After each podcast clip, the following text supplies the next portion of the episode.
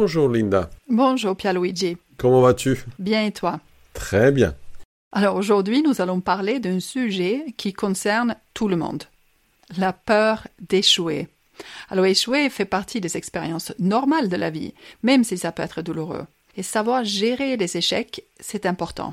Si on a trop peur d'échouer, ben, on risque d'être paralysé et ne plus vouloir ou ne plus oser essayer des nouvelles activités, par exemple.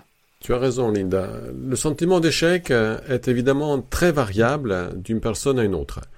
Il y a des personnes qui se relèvent systématiquement et d'autres qui en souffrent terriblement et cette souffrance va engendrer un évitement de toute situation qui potentiellement pourrait se terminer par un échec. Est-ce que tu as déjà vécu un échec dans ta vie, Linda? Oui, plusieurs, comme tout le monde. Oui, évidemment. Euh, est-ce qu'on pourrait faire une petite expérience?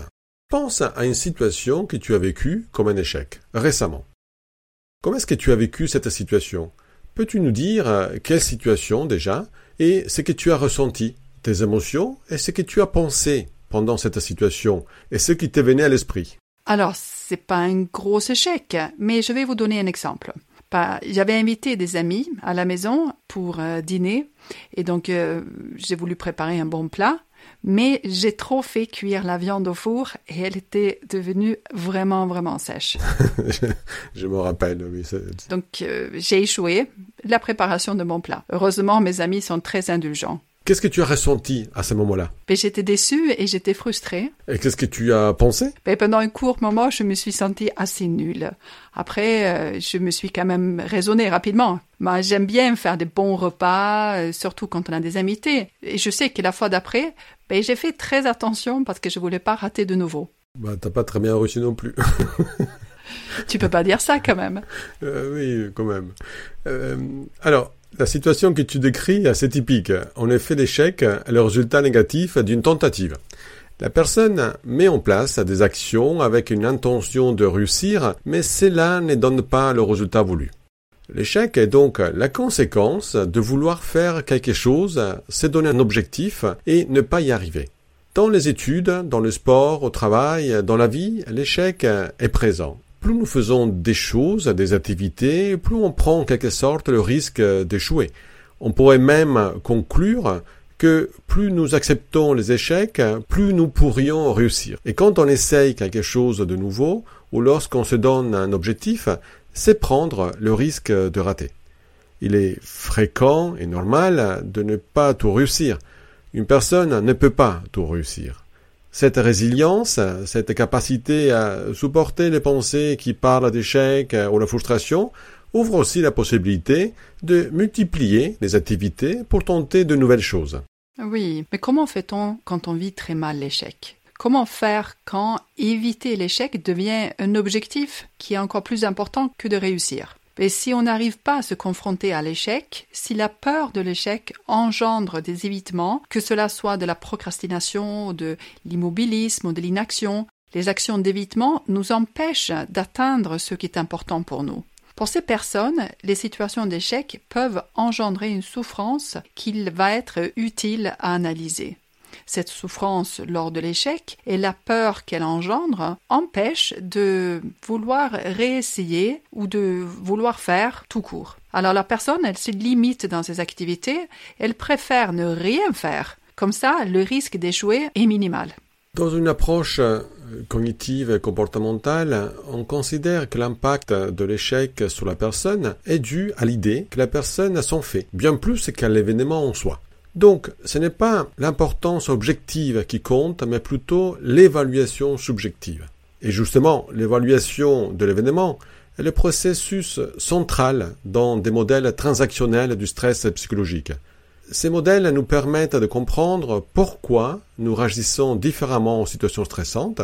Et comme tu le sais, Linda, les gens ont des manières très différentes de réagir face à une situation stressante. Oui, en effet, Pierluigi. Nous apprenons tôt à distinguer l'échec de la réussite. Nos parents valident nos comportements, ils nous disent ce qui est bon et ce qui est mauvais. Ensuite, la société, à travers l'école et la rencontre avec d'autres personnes, nous apprend ce qui est bon et mauvais. Nous apprenons en observant le comportement des autres et nous sélectionnons les comportements qui ont du succès. Donc les comportements altruistes, par exemple, sont valorisés dans la société. Donc être altruiste est bon, être égoïste, c'est mauvais. Cet apprentissage est indispensable puisque notre adaptation en dépend. On diminue la fréquence des comportements qui mènent à l'échec et on augmente en fréquence les comportements qui nous conduisent à réussir. Oui, Linda, nous apprenons depuis euh, tout petit ce qui est bon et ce qui est mauvais. Lorsqu'un comportement est bon, ça veut dire qu'il est renforcé, qu'il a donc un avantage. Nous sommes bons si notre comportement est bon, nous sommes mauvais si notre comportement est mauvais. Les félicitations que nous recherchons sont des renforçateurs sociaux. Les insultes correspondent à une tentative de réduire un comportement qui ne convient pas. Les comportements valorisés auront tendance à se répéter alors que lorsque les comportements sont punis, ils auront tendance à diminuer de fréquence. Ce principe très simple s'applique à tous les êtres humains. Oui, mais il n'est pas toujours très simple de comprendre quel est l'avantage de certains comportements problématiques.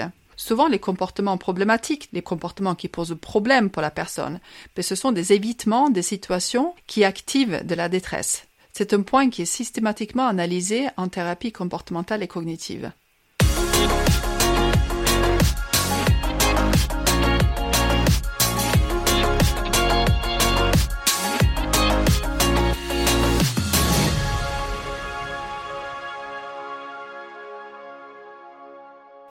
Le langage nous aide à comprendre les motivations des personnes et des avantages qu'elles y trouvent dans la mise en place des comportements. Les pensées reflètent l'apprentissage de ce qui est bon et ce qui est mauvais. L'apprentissage se traduit par des cognitions, c'est-à-dire des pensées, des croyances et des règles de la personne. Croire qu'il faut tout réussir pour être aimé a une croyance qui lie des comportements, c'est-à-dire mon comportement doit être irréprochable, a un avantage, celui d'être aimé.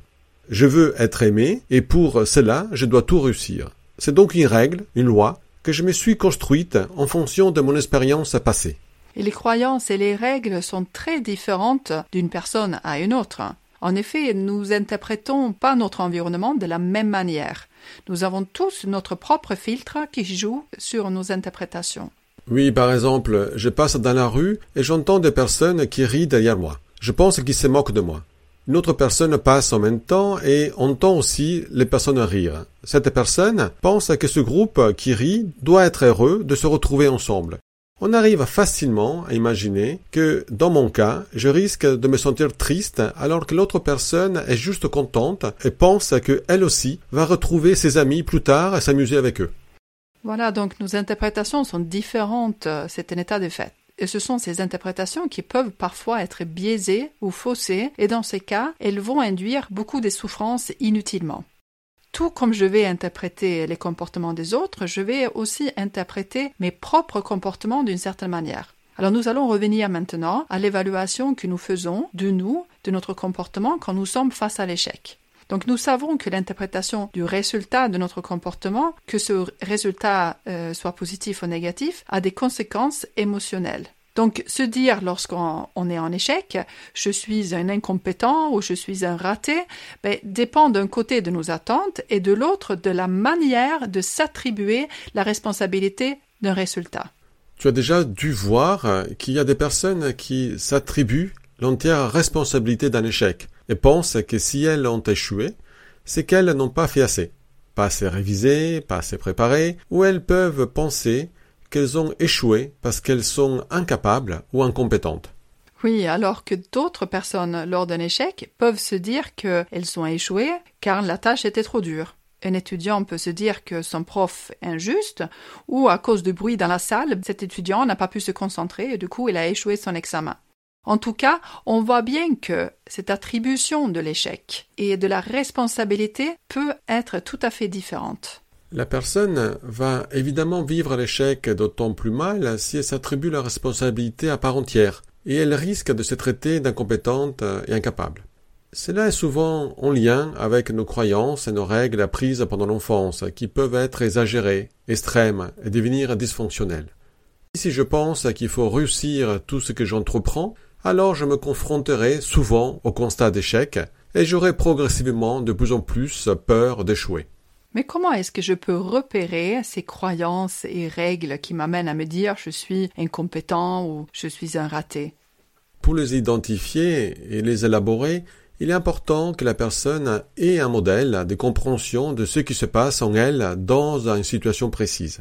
Comprendre le rôle de l'émotion, de la pensée automatique, identifier ses propres exigences ou croyances, voir comment tout cela interagit avec les stimuli déclencheurs externes ou internes est important. Identifier son comportement et comprendre pourquoi ce comportement-là est mis en œuvre. Parfois, ces avantages ne sont pas perceptibles au premier coup d'œil. Et le, le patient ou la personne a souvent besoin d'un psychologue pour aider à les repérer. En thérapie, nous, le psychologue et patient, utilisons des grilles d'analyse pour détailler ce qui se passe dans la situation que nous voulons comprendre. Alors le patient, il apprend à se comprendre et se comprendre ben, améliore la connaissance de soi. Rapidement, la personne gagne un outil de compréhension et donc euh, d'action aussi sur les émotions, sur les pensées et les comportements. Pierre-Luigi, peux-tu expliquer comment se passe euh, cette analyse?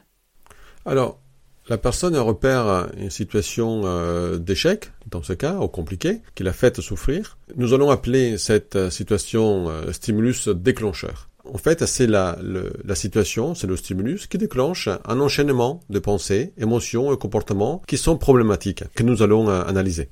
Oui, avec le patient, nous allons repérer et identifier ces pensées automatiques les pensées automatiques apparaissent très rapidement et sont associées à certains stimuli. Par exemple, Pierre-Louis, si je te dis il a une longue barbe blanche et il est habillé en rouge, à quoi penses-tu?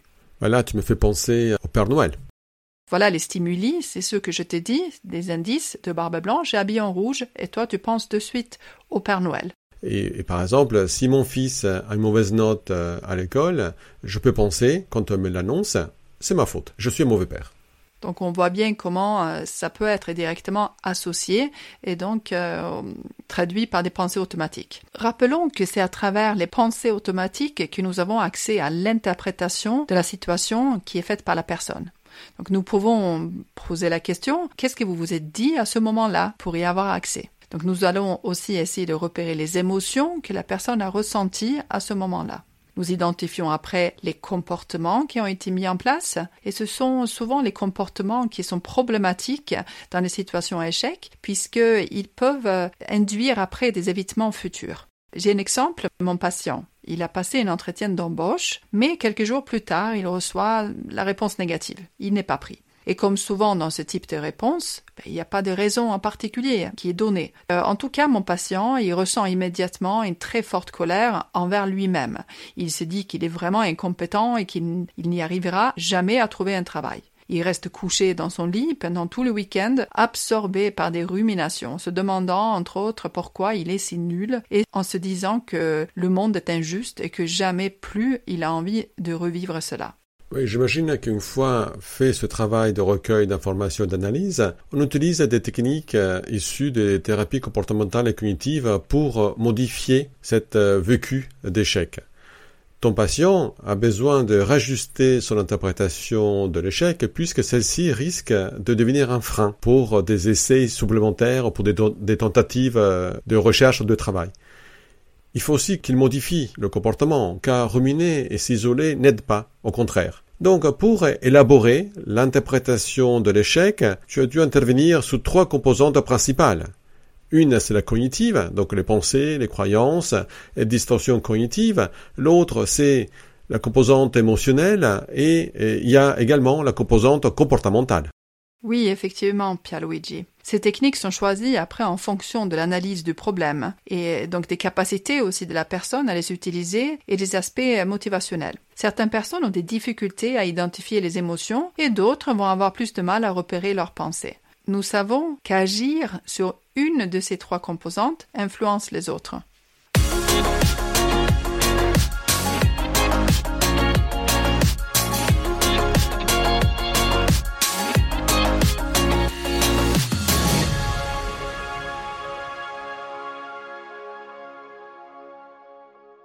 Alors comment on va modifier le rapport à l'échec en agissant sur la dimension cognitive?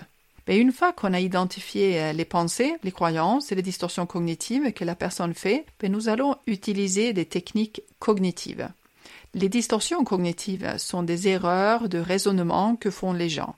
Cela peut être de surgénéraliser, c'est-à-dire à partir d'un échec, par exemple, se dire qu'on va tout échouer dans toute sa vie. Ou à partir d'un échec, on perd euh, toute valeur personnelle. Donc on devient nul. Donc cela s'appelle un raisonnement en noir ou blanc, dichotomique. Donc il n'y a pas de nuance.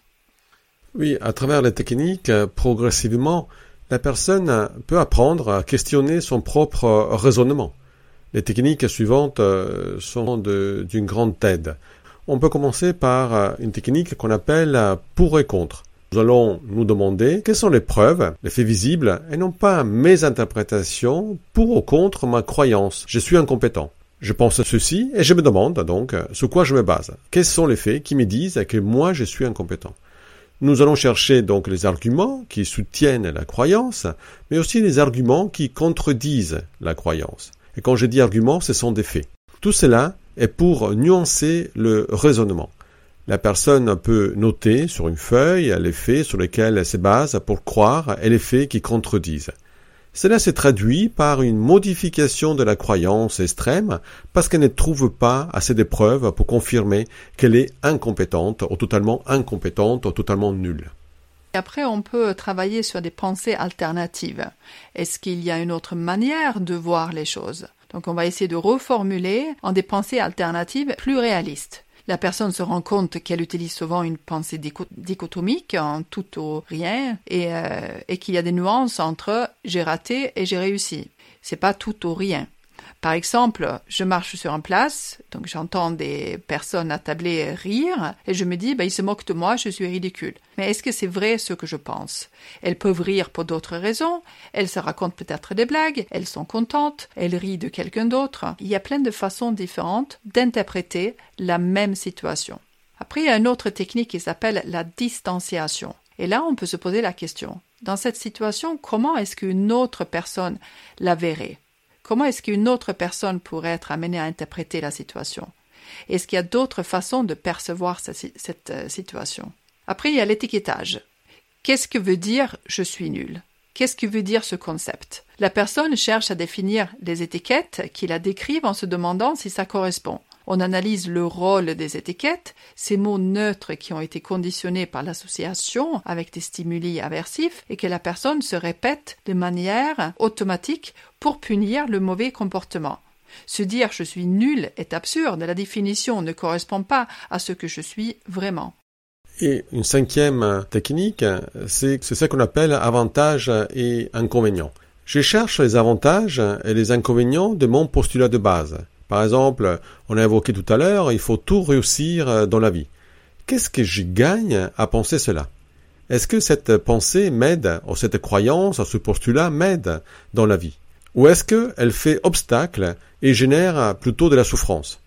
Très rapidement, la personne peut faire le constat que vouloir être parfaite induit beaucoup de souffrance.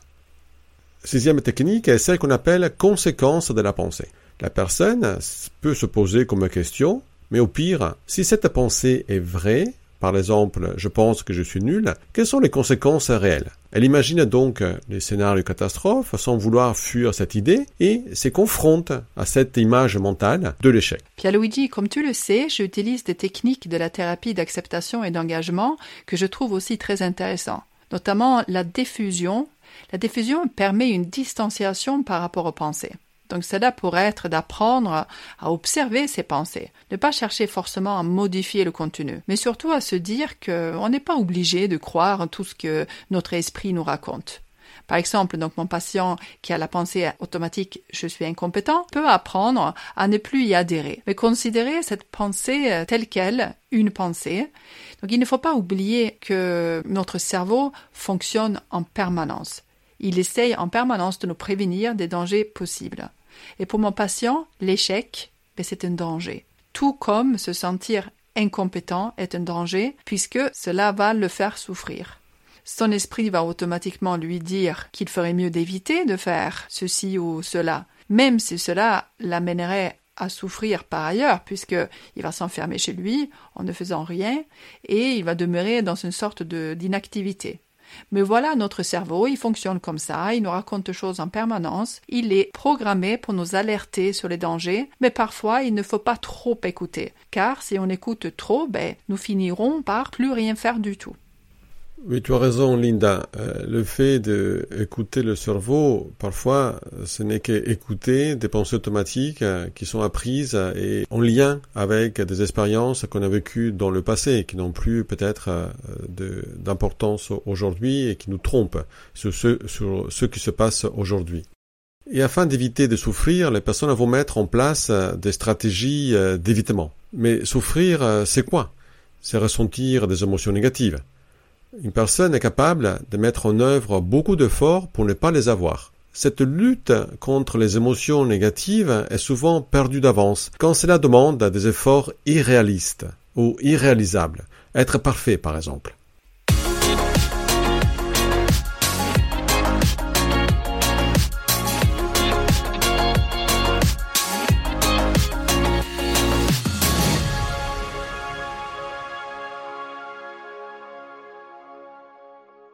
Oui, cette lutte peut être très coûteuse et je trouve euh, très important aussi l'apprentissage de l'acceptation.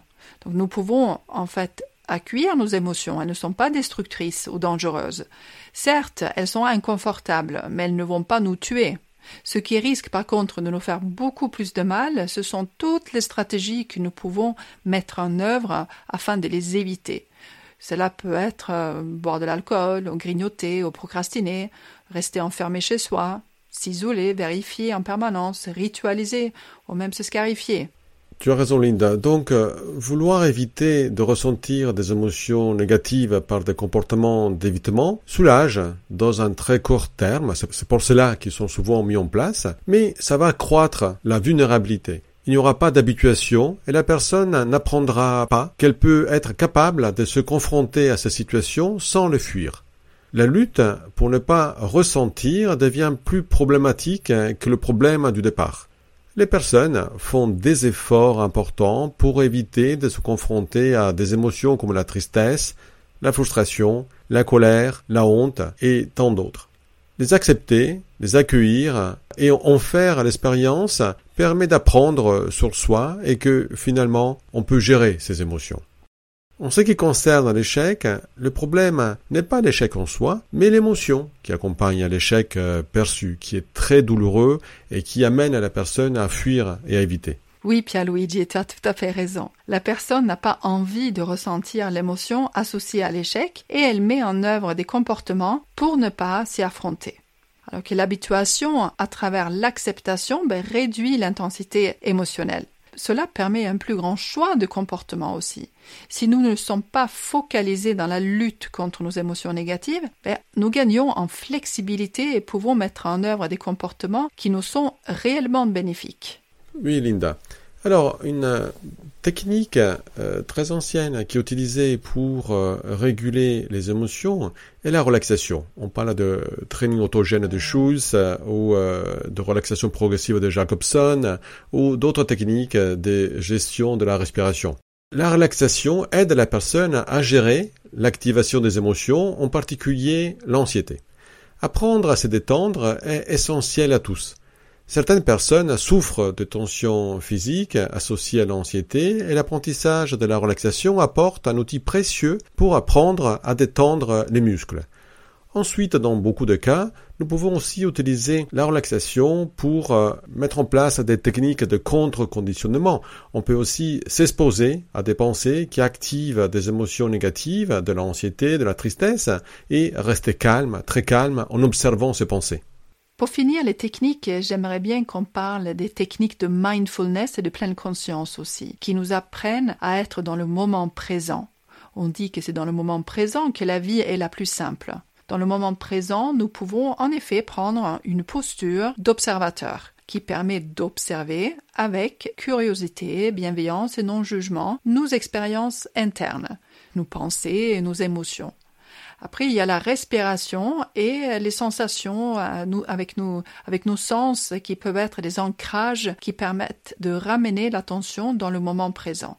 Par exemple, observer ces respirations ou les sensations de notre corps permettent d'apaiser l'esprit.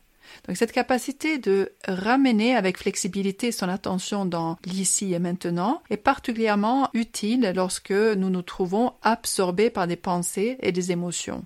Par exemple, dans les ruminations, donc quelqu'un qui a face à l'échec et qui commence à ruminer, se remettre en question, un moment de pleine conscience peut tout à fait l'aider à apaiser euh, son esprit pour ne pas partir dans tous ces tourbillons de pensées euh, négatives et noires. Très bien, Linda. Et en termes de modèle purement TCC, on peut dire que ces techniques se basent sur une exposition aux pensées avec prévention de la réponse. La personne accepte la pensée, ne s'y accroche pas, n'y accroche pas d'attention, puisque son attention est posée sur la respiration, sur les sensations du corps. Et en même temps, elle peut même aussi observer la pensée comme un objet, comme un nuage dans un ciel bleu, comme un train qui passe, et on la laisse passer. On s'accroche pas, on ne cherche pas à la changer.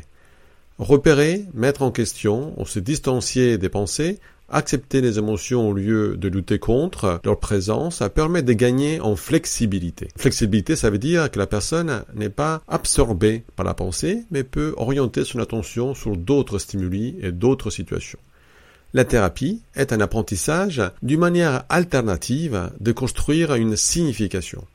Assouplir des croyances rigides et dysfonctionnelles permet de moins souffrir. Les situations qui amènent la personne à s'auto-évaluer comme un échec prennent une nouvelle signification. Le patient apprend à surpasser la peur de l'échec et la peur de l'échec ne l'empêchera pas d'avancer vers ce qui est important pour lui. Admettre que tout le monde échoue et que celui qui essaye de nouvelles tâches échoue, c'est normal. Et oui, si nous faisons rien, ben nous n'avons pas de risque d'échouer, mais nous risquons de restreindre par contre les limites de notre zone de confort. Et malheureusement, nous savons que cette zone de confort euh, va se réduire avec le temps si la personne continue à éviter tout défi systématiquement. Donc sa vie, elle risque de devenir orientée par la peur d'échouer au lieu d'être orientée par le désir de réussir. Voilà, j'espère que cet épisode vous a apporté des réponses en ce qui concerne nos façons d'interpréter les situations que nous vivons et que ces interprétations sont différentes d'une personne à une autre. Les outils que vous apprenez en faisant un travail sur vous en thérapie comportementale et cognitive sont évidemment acquis et peuvent être utilisés pour toutes les situations de la vie. Merci pour vos retours encourageants. Cela fait très plaisir et renforce évidemment mon comportement de continuer de faire d'autres épisodes pour vous expliquer d'autres phénomènes psychologiques et les thérapies comportementales et cognitives. Merci Linda pour euh, ce podcast et à la semaine prochaine.